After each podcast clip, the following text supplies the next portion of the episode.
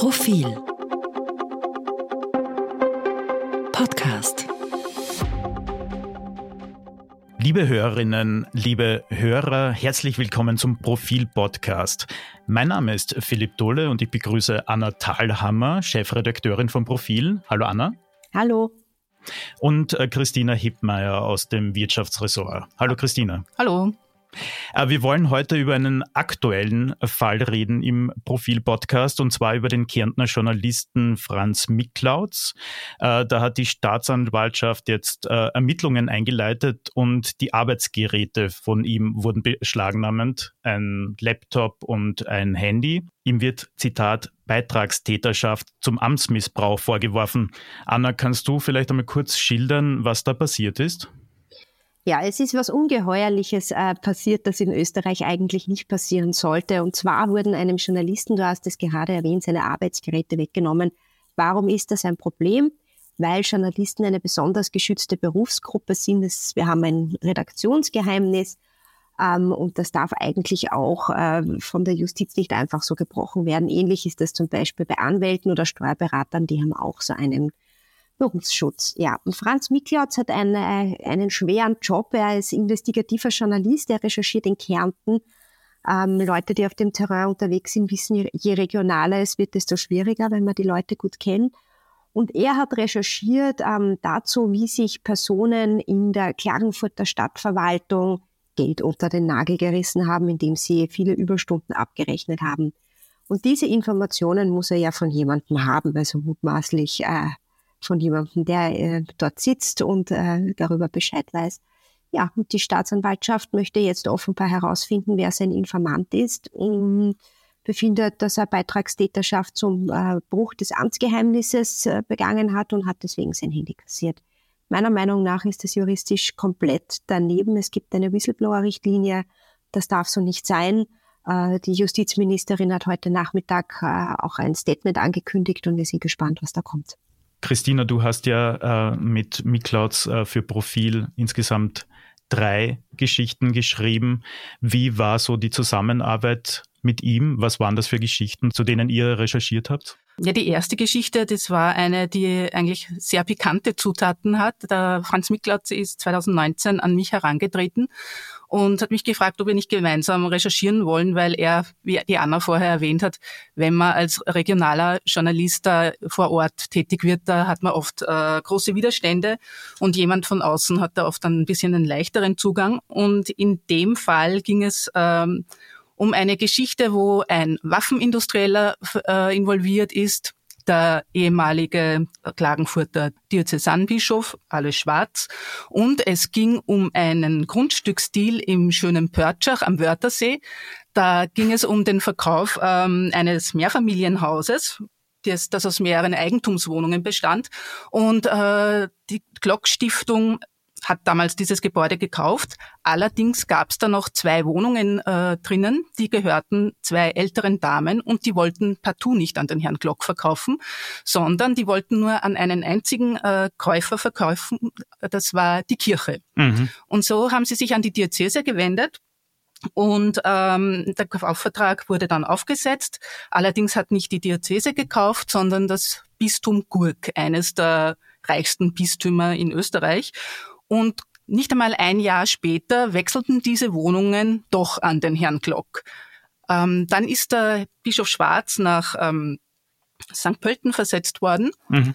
Und das Bistum hat eine äh, Selbstanzeige bei der Finanz eingebracht, ähm, weil ihr bei dem Deal auch nicht alles ganz geheuer vorgekommen ist. Und der, die Staatsanwaltschaft hat dann ermittelt gegen den Bischof wegen des Verdachts auf Steuerhinterziehung. Es gab dann auch noch ähm, einen Nebenaspekt, dass die Glock Stiftung eine Spende an das Bundesdenkmalamt geleistet hat, äh, um 600.000 Euro, das für die Renovierung der, von Gurk ähm, verwendet werden sollte. Also es war alles ein bisschen dubios. Die Ermittlungen wurden dann allerdings eingestellt. Es gab zwar auch noch einen Fortführungsantrag des Justizministeriums, aber der wurde dann abgelehnt. Das war die erste Geschichte. Und dann, äh, wo der Franz eigentlich überregional bekannt wurde, war mit seinen Geschichten über die Teilprivatisierung des Klagenfurter mhm. Flughafens. Mhm. Da hat er wirklich als einziger, kann man sagen, wirklich einiges aufgedeckt. Vielleicht nochmal zurück zu dem aktuellen äh, Fall. Der Anwalt von ähm, Miklouds hat jetzt ja auch Einspruch eingelegt. Also vorläufig konnten die Geräte von Miklouds also nicht ausgewertet werden. Kann man schon einschätzen, Anna, wie das Ganze jetzt weitergehen wird?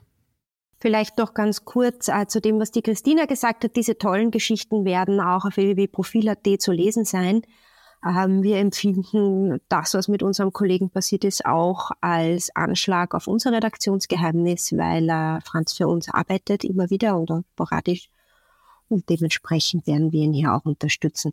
Wie funktioniert das, wenn man von einer geschützten Berufsgruppe Dinge einkassiert bei einer Hausdurchsuchung, zum Beispiel bei einem Anwalt, einem Steuerberater oder aber auch bei einem Journalisten?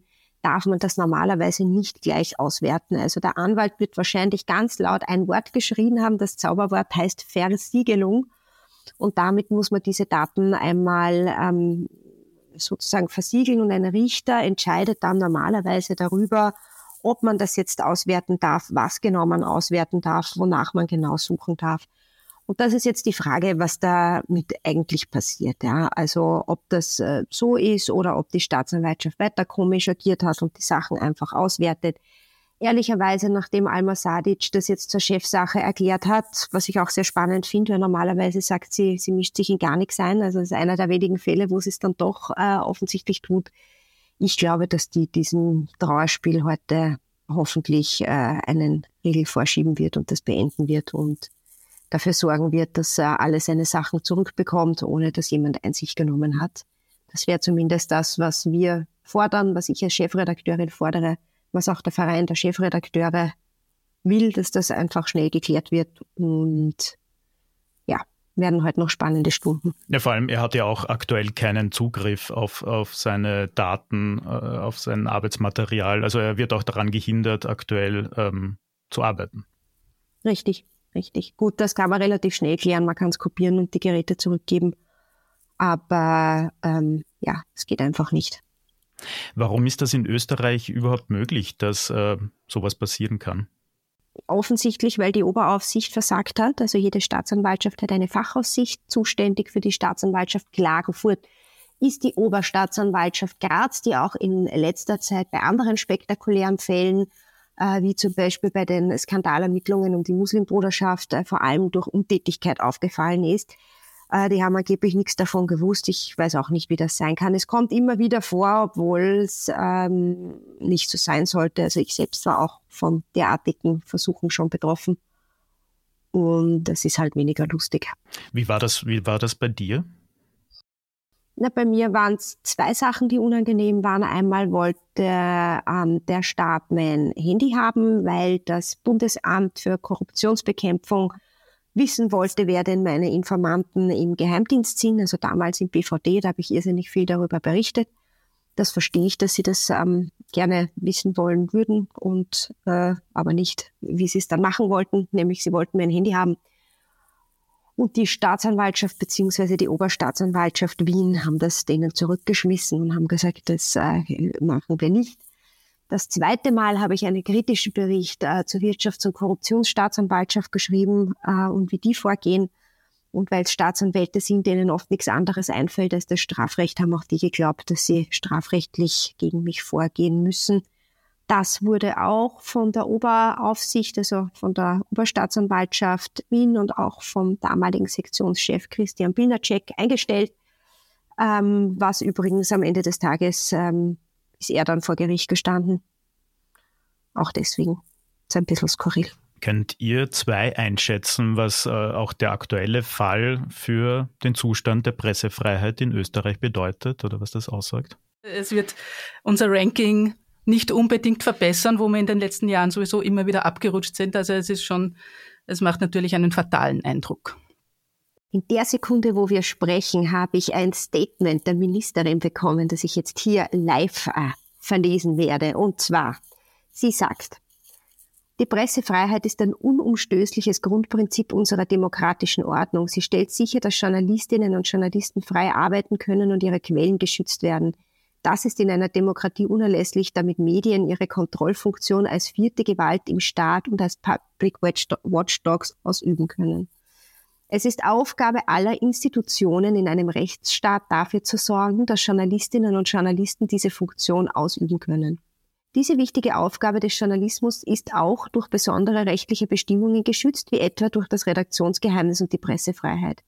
Diese Bestimmungen müssen von den Staatsanwaltschaften in jedem Fall geachtet und die Pressefreiheit geschützt werden. Im gegenständlichen Verfahren wurden die sichergestellten Datenträger und ihr Inhalt versiegelt. Diese werden nun gerichtlich verwahrt. Eine Auswertung ist daher bis zu einer gerichtlichen Überprüfung nicht möglich. Darüber hinaus hat das Ministerium unmittelbar nach Bekanntwerden des Falles einen dringlichen Berichtsauftrag erteilt, um die Sach- und Rechtslage zu prüfen. Auf dieser Basis werden weitere Schritte gesetzt. Gut, ich zitiere, ich übersetze, was zwischen den Zeilen steht. Da steht drinnen, die Staatsanwaltschaft äh, kann es vergessen, die dürfen jetzt einmal gar nichts tun, ein Richter wird entscheiden und sie richtet dem Richter eigentlich schon aus, wie er zu entscheiden hat, nämlich das abzulehnen.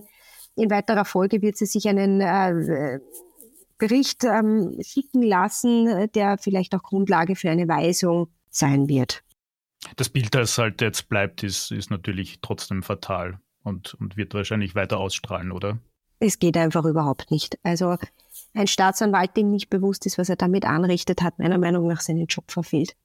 Liebe Anna, liebe Christina, vielen Dank für diese schnelle Einschätzung zu diesem sehr wichtigen Fall. Äh, Anna, wie du bereits erwähnt hast, äh, die Geschichten, die Franz Miklauds äh, auch in Zusammenarbeit mit Profil äh, geschrieben hat, äh, stellen wir heute online.